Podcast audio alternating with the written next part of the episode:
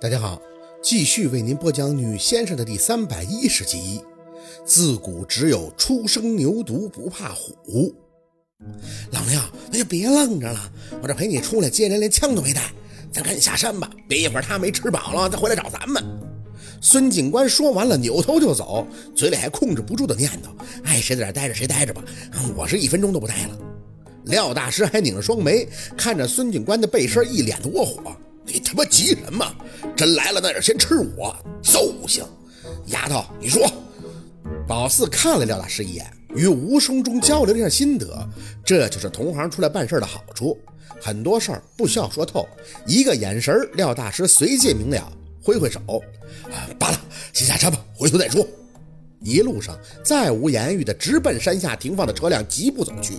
宝四脑子里一直想着这个毛师。大白天的都能出来明目张胆的觅食，要是都到这份上了，那就不是不着急的事儿了。刚打开车门，小六在后边扯上了宝四的胳膊：“四姐，刚才那东西你看清楚了吗？我怎么离着大老远看一眼，这浑身都不舒服啊！”杀气冲的，宝四轻声的回了一嘴：“这种长毛成事的尸属于至阴至邪的东西，在棺材里睡了那么久，一出来接了气儿，化煞以后阴邪之气就重，猛一接触，正常人的身体都会不舒服的。”简单的理解就是，那尸体已经完全病变了，就好比说你去医院的重症室看望病人，在那里工作的小护士都习以为常，啥事儿没有。但一个没接触过那些的普通人，一到那个环境就会全身的发凉。再比如，就是谁都知道殡仪馆墓地，那里的工作人员也很多，每个人呢都是习以为常，但是普通人去了还是不舒服、难受。用咱们普通的说法，就是阴气重。科学解释呢，就是负能量，视觉呢影响心理，消极能量忽然过度接收，从而导致身体的反应异常。当然，这个异常是可轻可重的，人和人之间的个体差异很大。就像是小六，他看到了这个毛尸，只是感觉到难受，但廖大哥嘴里可有个老头子看了一眼，当时就没气儿了。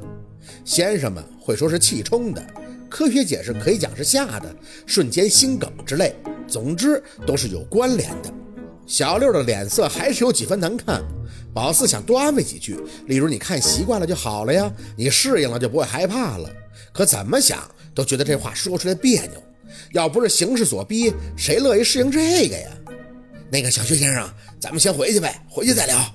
孙警官在驾驶室里催上了，看得出来那个毛师是彻底给他弄出阴影了。嘴里应了一声，宝四拍了拍小六的胳膊。不是还在这儿呢吗？放宽心，去开车吧，跟着我和廖大师的车。小六哦了一声，有些忌讳的瞄了一眼这片山林，去了他们开来的车。安九见状，直接看着宝四来了一句：“拉我一下小柳那个吧，陪陪他。”宝四嗯了一声，看着安九小跑到小六身边，勾着他的肩膀，小声的聊着什么，心里安慰了，嘴里则呼出了一口气。关上车门前，莫名的就有了几分忧心忡忡之感。这大活是不好干呀。孙警官车开得很快，不夸张的讲，你就说他是一脚油门窜出去的都行。急转弯还急，本身的山底的路就不太好，这给宝四颠的呀，好死不死的。廖大师还冷着在旁边添油加醋。哎，对，快点，再快点，那东西撵上来了啊，马上要抓你屁股了，着急跟你喝酒呢。宝四心里再次喷笑，眼看着那个孙警官的脸都黑了，老廖。廖大师擦着双臂坐在宝子旁边，嘴无声的做了个操的口型。妈的，这还没怎么样呢，就给自己吓尿裤子了，白当带把的了。那那是一回事吗？孙警官则满是无语。那东西有多猛，我又不是没见过。那天要不是你一巴掌拍得快，小王的命都没了。给三枪都不好使，一条胳膊给生拽去了，这辈子都废喽。我这儿子才上小学，家里那老婆孩都眼巴巴的盼着回家呢，我不得多注意点啊？宝四愣了一下，小王，廖大师叹了口气，补充：“哎，就是那天开棺前站在旁边一个小警察，胳膊被废了，生扯下来的，喉咙有些抽搐，那么凶残。小薛先生，你以为啊？要不是看你太年轻呢，其实我不是怕别的，就是怕你经验不丰富啊。你这长得跟学生似的，可这不是给你学习的地方啊。我们这件事事关很重大。”一个不小心，命呢就得搭进去，所以必须得稳扎稳打，千万不能。你行了啊，算是看出来了，这个廖大师就是专业给孙警官泼冷水的。老孙，你要是再拿薛丫头长相和岁数做文章，我跟你急眼啊！人家长得俊，碍你事儿了。非得你看一眼就想吐，三头六臂，长得跟蜘蛛人似的，你就觉得正常了？廖大哥眼睛瞪着驾驶室里的孙警官的一抽抽的脸，你倒是岁数大，见多识广了，可刚才看的东西，我看就属你叫唤的最凶，一惊一乍的，不够被你吓的，咋做队长的呢？这小猫胆子吧？宝四抿着唇垂下眼儿，这真不得不说，廖大哥这不吝的作风，那可以说是行业之最了，妥妥的真性情。虽然得承认廖大师说话是真的很难听，可不知道为啥，宝四一见这个廖大师上劲儿，这心里就也跟着爽。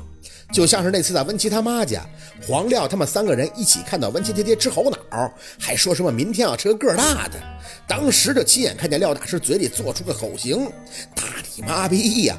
这种脏话要是在别处听到，肯定会被诟病素质低下。但在那个场合，反倒觉得这几个字就是表达了大家的心声。宝四是没想到，要不然他也想骂老廖。我这是小毛胆子吗？我是顾虑的多了。自古只有初生牛犊不怕虎，你见过哪头老牛乱嘚瑟的？得知道轻重，不然你侄怎么办呀？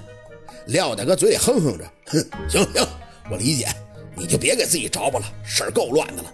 你要是害怕，你就离得远点，反正也用不着你上。说话间，地儿就到了，就在村里靠山头的一户人家，还是个小别墅，院子很大。车进去以后，直接靠在一边，地方足的还能进来两辆车。宝四隔着车窗看了一眼，孙警官，这是村里的谁家呀？哦，村长给我找的，是他儿子以前的婚房，人家在市里有房子，一年到头呢回来住不了几次。孙警官停好车以后，转头就说着，在村里边空着房子好几处呢，有很多开矿的老板，人家都在市里边买房子，在这儿也都是偶尔住住，所以呢，也算是间接的为我们工作提供了方便，算是我们现在的临时办事处吧。下车，等到小六的车开进院子，又听到那个孙警官继续的交代了一阵子情况，意思就是他们所处的位置算是村里的腹地，也就是离毛师最近的地方。而他的同事是遍布在村的四周的，因为这个村现在属于戒严封闭状态，所以他有些同事就住在村口的老乡空房，以禁止外来人员随意进村。还有一部分同事是住在山后的老乡空房里头，用意很简单，就是怕那个毛师从后边下山去折腾。林林总总的说了一堆，虽然没看到啥人，但是监控是到处都有的。这些警察也都隐匿在四周围的老乡家了，不过人不多，全部的警察加起来也就不到二十个人。孙警官说他们所里有五个，剩下的都是县镇上调来的，人太少不够用，太多的话还是怕这风声传出去。不说别的，光舆论这块就没人能扛得住，否则呢也用不着廖大师这么远叫他过来了。